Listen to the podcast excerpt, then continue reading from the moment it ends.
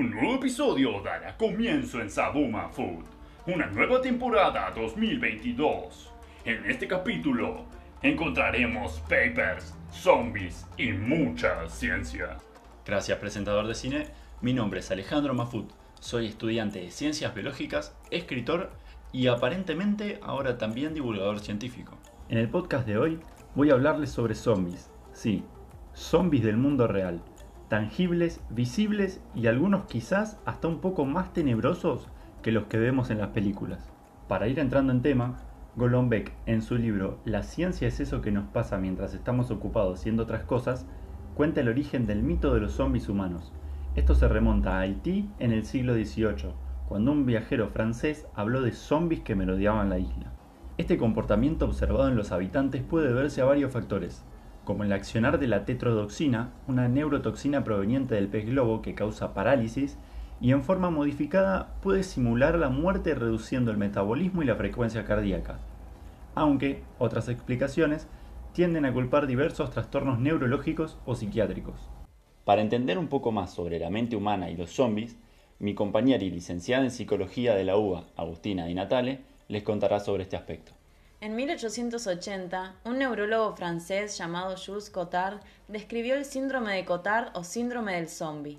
Su primera paciente, una mujer de 43 años, decía no tener ni cerebro, ni entrañas, ni tórax, tan solo piel y huesos.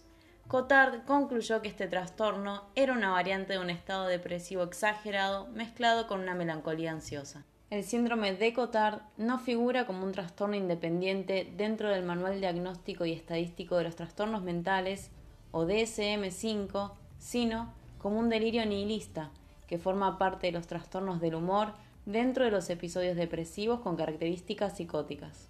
Pero, ¿qué es un delirio nihilista?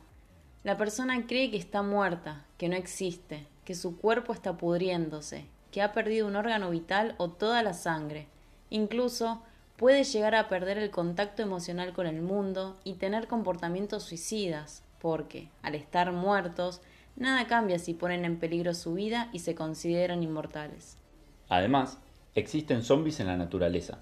Un ejemplo de ellos son los hongos del género Cordyceps, que invaden a sus huéspedes reemplazando sus tejidos con formas extrañas, dignas de una película de muertos vivientes, o un juego como Last of Us, que se basa en estos mismos hongos. Otro caso espeluznante es el de una avispa parasitoide del género Asatipota y una araña social de la especie Anelosimius eximius. Estas últimas viven en colonias hasta que son parasitadas. Las larvas de la avispa se alimentan del abdomen de la araña y les controlan el cerebro, obligándolas a alejarse de la telaraña comunal para construir una telaraña esférica antes de morir, protegiendo así a la larva para que pueda formar la pupa y completar el ciclo. Finalmente, emergerá una avispa adulta preparada para zombificar nuevas arañas.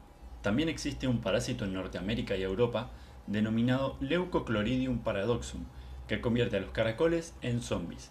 Una vez dentro de su cuerpo, controla su cerebro y los obliga a subir hasta lo más alto de las plantas.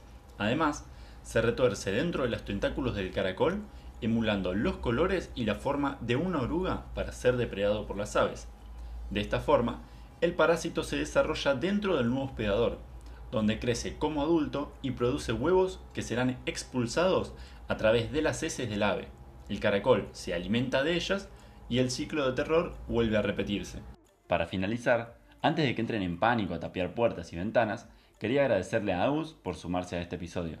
Además, Comentarles que pueden seguir al podcast por Instagram en arroba sabu.mafut, donde encontrarán fragmentos de los episodios e infografías de divulgación científica.